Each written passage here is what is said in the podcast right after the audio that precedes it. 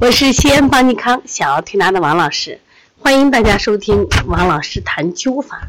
我们今天继续谈一下谢希亮老师灸法医案中的艾灸治疗胃炎。其实胃炎这是一个西医名称，那我们就应该用西医的药治。但是这个患者用西药治疗效果不好，反而用了艾灸以后效果明显。